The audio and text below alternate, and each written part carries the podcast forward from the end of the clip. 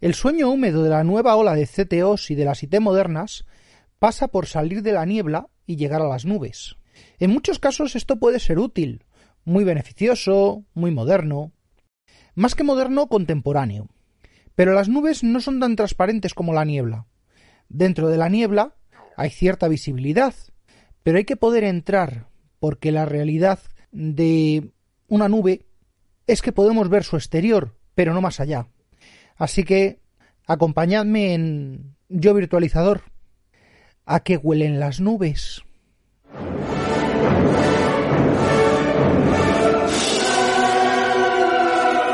Bienvenidos a Yo Virtualizador.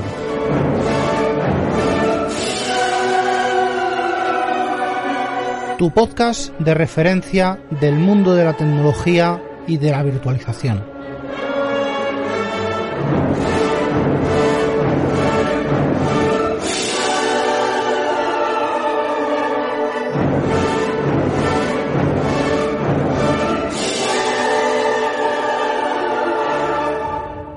Pues exactamente a eso.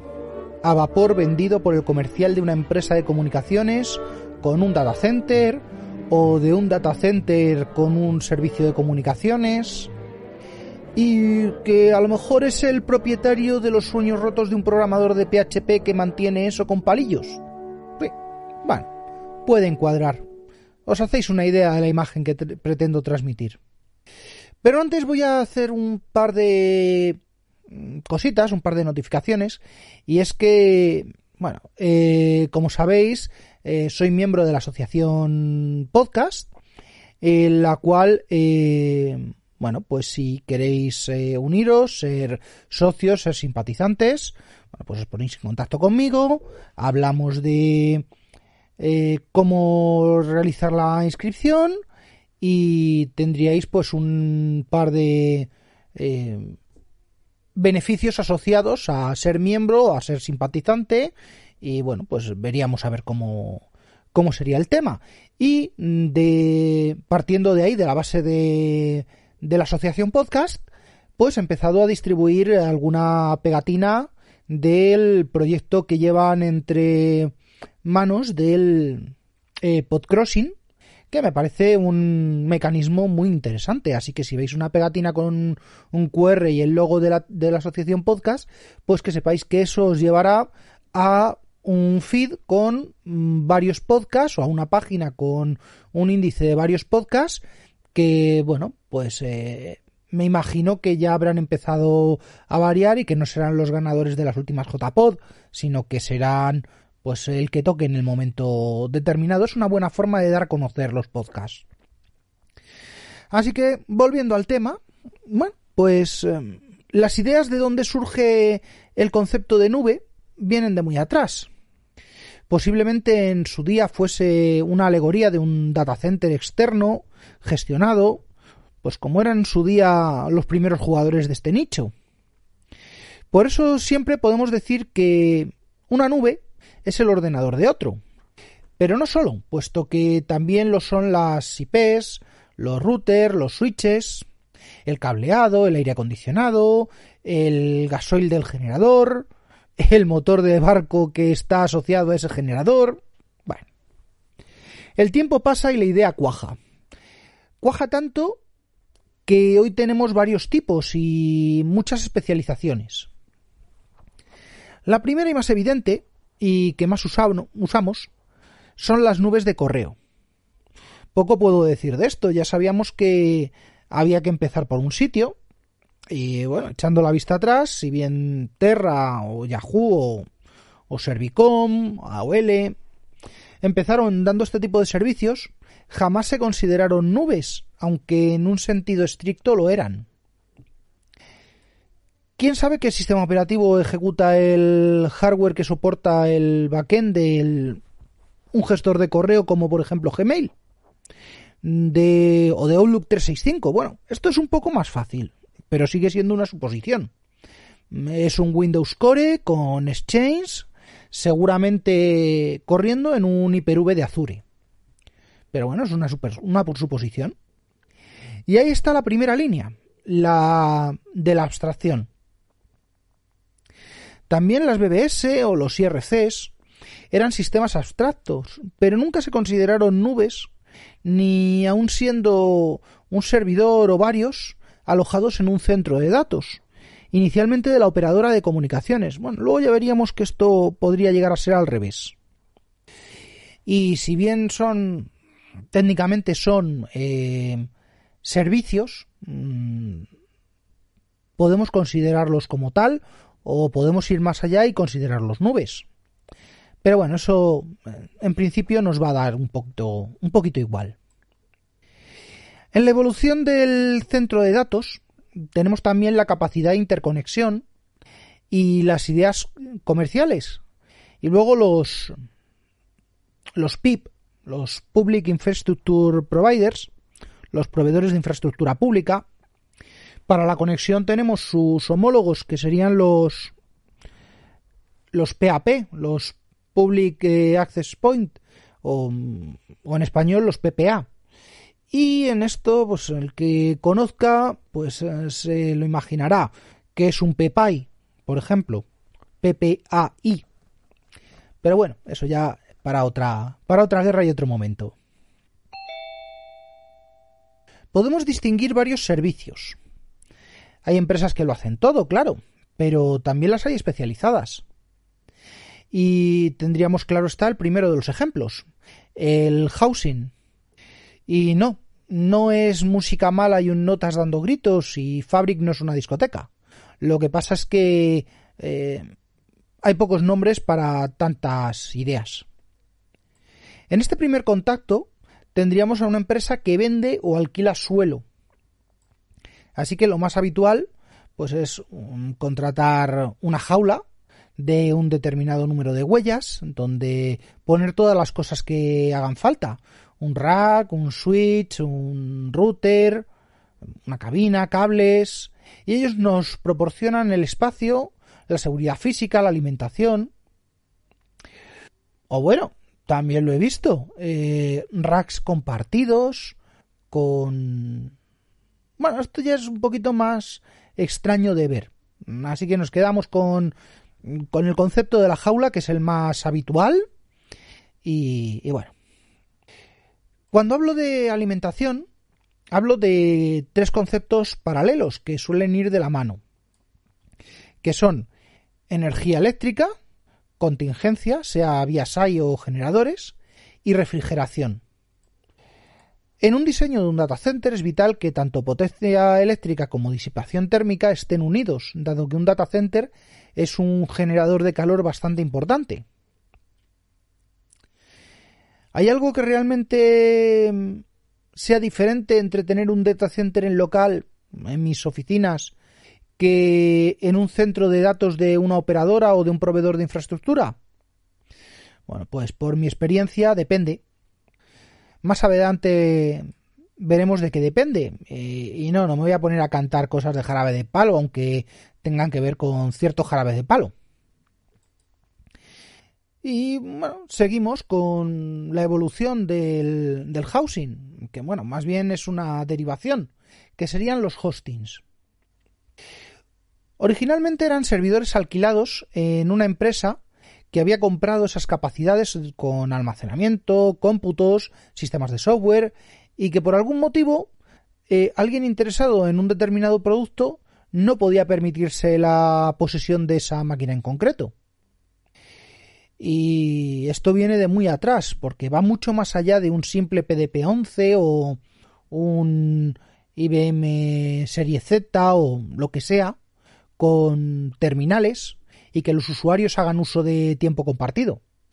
Esto va más allá, sería un sistema completo y complejo, a veces incluyendo las aplicaciones. Las empresas de hosting han hecho una inversión en máquinas, en almacenamiento, licencias, conectividad, personal de infraestructura y una vista, una mirada al futuro en busca de supervivencia y rentabilidad. Y bueno, eh, siguen existiendo, por supuesto, pero tenemos además dos variantes. La primera, que sería la más conocida, son los VPS, que son los servidores privados virtuales, que suelen ser máquinas virtuales o contenedores clásicos, los cuales residen en máquinas muy grandes, pero muy grandes, destinadas precisamente a eso, a tener en su interior una serie de clientes que hagan uso de esos recursos, aprovechando que la inmensa mayoría de esos clientes jamás harán un uso del 100% de los recursos que han contratado. Y ojo porque he visto sitios con verdaderas bestialidades. Alquilar máquinas para minado, alquilar máquinas para romper certificados. Bueno. Bueno, eh, cosas que son escalofriantes. Y claro, mm, aquí nos viene a ayudar la virtualización. Y por eso vemos casos de sobresuscripción de RAM, de CPU, cuotas de red, cuotas de acceso a disco. Lo más frecuente en este tipo de servicios es que sean para alojar servicios frontales de, mm, de web, servicios frontales de, de red. No es tan habitual que sean de backend, puesto que adolecen a veces y según el proveedor de ese tipo de prácticas que he comentado sobre suscripciones o cuotas o pero claro, ¿quién soy yo para decirle a un nivel C qué debe hacer o no con su dinero? Y que lo mismo me toma por un encorbatado cualquiera y juega el lanzamiento por la ventana. Para evitar esto estarían los servidores físicos o los servidores virtuales dedicados. Puede estar en un compartido, claro. Luego llegarán sorpresas. Un servidor dedicado, que puede ser físico o no, será propiedad de la empresa de hosting, pero el contenido, al igual que en el caso anterior, se limita a ejecutar lo que se pide, esta vez con más garantías, eh, como por ejemplo menos latencia o garantía de memoria o de ciclos de CPU. Una vez aquí, lo tenemos claro. Podemos seguir eh, así o jugar con los mayores.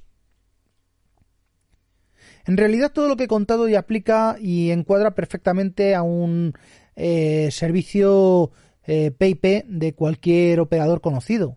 Eh, los transnacionales como Azure, AWS, Tencent o Baidu o, los nacionales como pueden ser los grandes clásicos desaparecidos como Red Corona y otros o también los Telven o Accents o Telefónica o por ejemplo el que utilizo para alojar la página eh, web mía y algunos servicios más, que es eh, Tecnocrática Centro de Datos de, de Neodigit.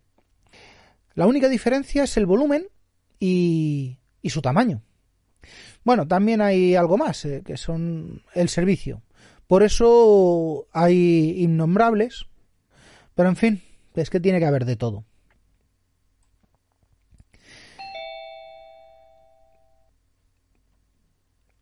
Y por último, ¿Qué tiene que ver todo esto con las nubes? Pues eso, que si habíamos empezado con el correo o los servicios externos, el almacenamiento es quizás a ojos del gran público lo que todo el mundo, incluida la prensa desinformada, llaman nube. Pero vamos a ir mucho más allá. Una organización, desde la más pequeña a la más grande, hoy tiene necesidad de servicios informáticos ya sea un autónomo, un agricultor, un lo que sea. O por el lado grande, la mayor compañía jamás montada, todos tienen en común la necesidad de al menos un elemento de gestión informatizada, ya sea desde un teléfono móvil hasta miles de servidores. En una empresa pequeña, un autónomo, lo habitual es que sea un Juan Palomo cualquiera quien haga la parte de, de informática. Si no, pues será el cuñado o el sobrino o el profesional de turno en cada vez más ocasiones. Y menos mal, porque luego llegan los llantos y te los te lo dijes. ¿Estos servicios informáticos son iguales en todos los casos? Bueno, pues como la respuesta es no, lo que haremos siempre será generar servicios a medida de las necesidades. Y ahí es donde empezaremos a hablar de la separación de productos. Comercialmente hablando, a una empresa o un usuario le podemos decir que existen las nubes. Pero claro, esas nubes serán de diverso tipo. Si hablamos de un usuario post-PC, que se las apaña con un móvil o tableta para la gestión del correo, que usará a mm, su gestor, una gestoría para facturar, para pedidos y para además eh, que todo lo tiene alojado en su web y que usa su proveedor como respaldo, pues tendríamos un usuario de nubes. Lo mismo al que mm, pasa de la gestoría y lo tiene todo montado en vete a saber dónde y lo hace el respaldo contra un servidor de almacenamiento cualquiera y tiene un CRM montado y bueno, pues oye, es un usuario de nube también. Lo mismo se aplica para la gran corporación que se montó su propia nube en un PIP, o mejor aún, en los sótanos de su edificio principal. Solo con esto ya tendríamos un nombre mucho más familiar y popular, pero como pasa con la leche, a la que llamamos leche y no emulsión de proteína líquida y azúcares con variedad de contenido en grasa, aquí, aquí también tenemos muchísimas denominaciones.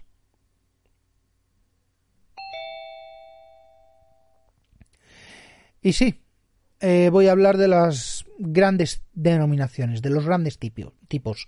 Sería lo clásico que aparece en un documento en todas las presentaciones de PowerPoint de ventas de su época, pero aún así tiene un valor y nos servirá para nivelar conceptos.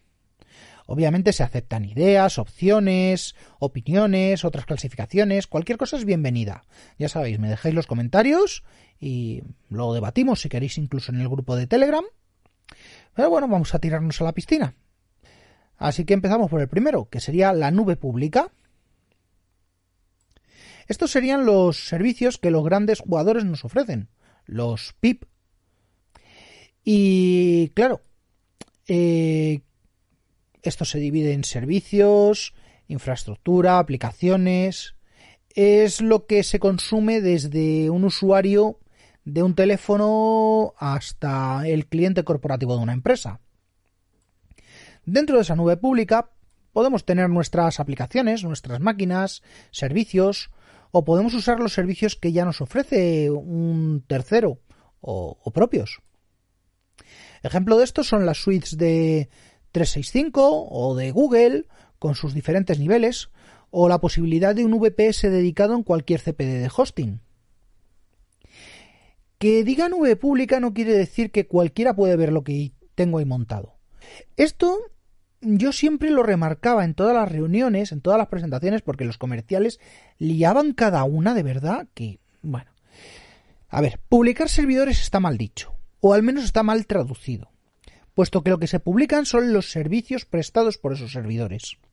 Y el resto se gestionará y estará en sitios protegidos, normalmente por usuario contraseña u otros métodos. Así que una nube pública no es como una piscina pública.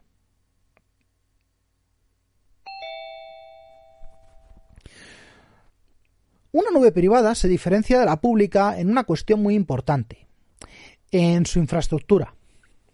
Siempre puede ser un servidor, un PC local al cual voy solo cuando tengo que hacer algo, o un armario en un centro de datos al que solamente tengo yo llave.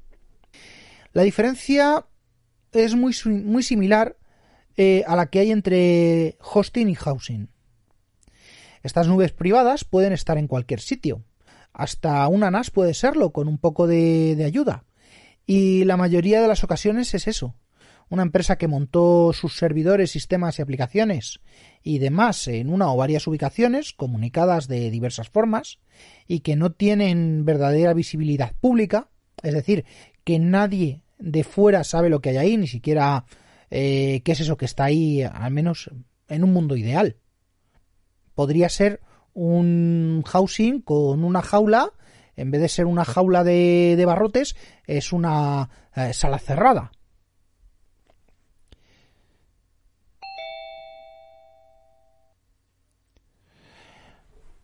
Y por fin vamos al último paso, que es la nube híbrida y es un paso en la evolución del centro de datos. Mm, la idea de crecer para atender determinadas demandas en momentos puntuales, como por ejemplo darle más servidores a los de recursos humanos para poder hacer las nóminas en las fechas que toca, o las pagas extras, o atender seguros sociales, o en las rebajas dar más ancho de banda o más frontales web a la página del sistema de ventas, todo eso que en caso de una mm, infraestructura tradicional pasa por comprar hardware y realizar todas las acciones necesarias, con una nube privada en un PIP se hace un poco más posible.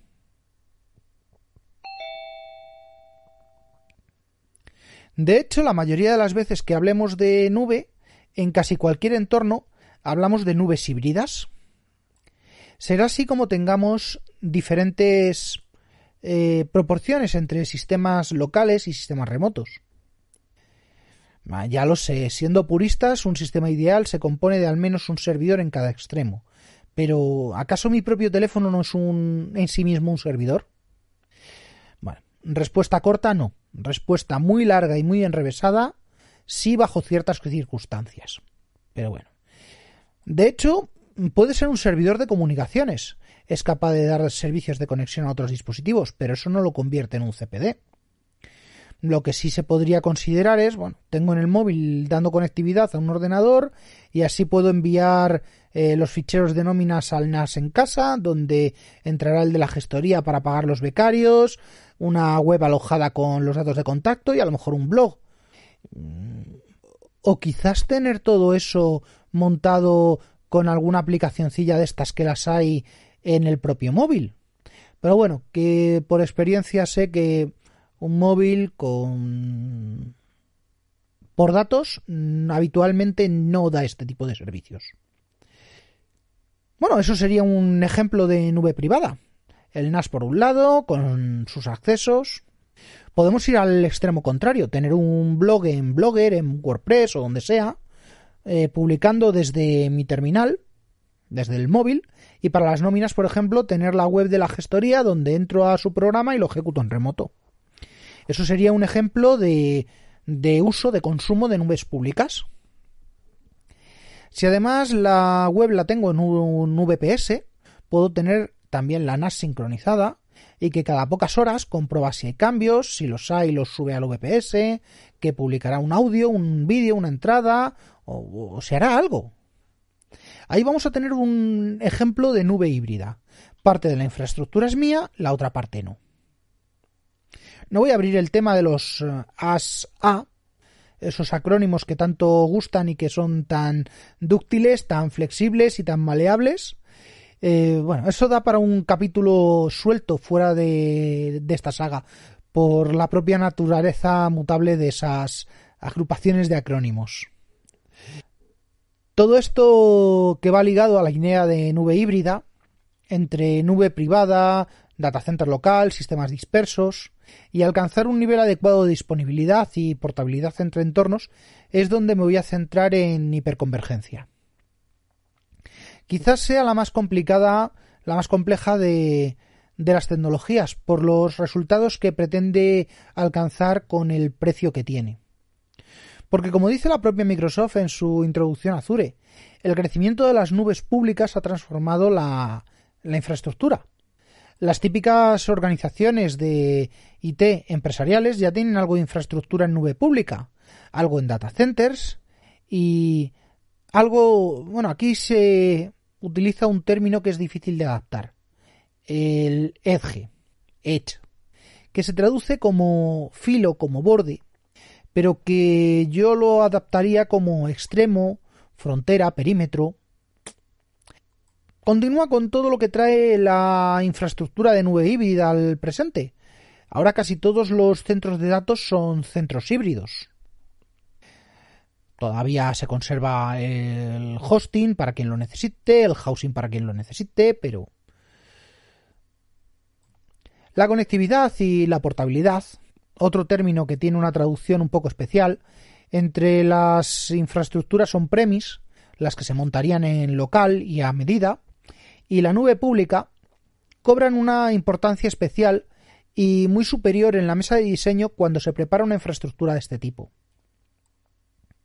En efecto, no le falta razón a Microsoft en su carta de diseño de servicios de Azure. Al menos ya han empezado todos, no solo estos, a darse cuenta de que no todas las soluciones pasan por nubes, huelan a lo que huelan las nubes. Y hasta aquí el capítulo de hoy de Yo Virtualizador, podcast asociado a la red de sospechosos habituales. Suscríbete en fitpress.me barra sospechosos habituales. Para más información de contacto, suscripciones y resto de la información referida en el programa, consulta las notas del mismo. Un saludo y hasta la próxima.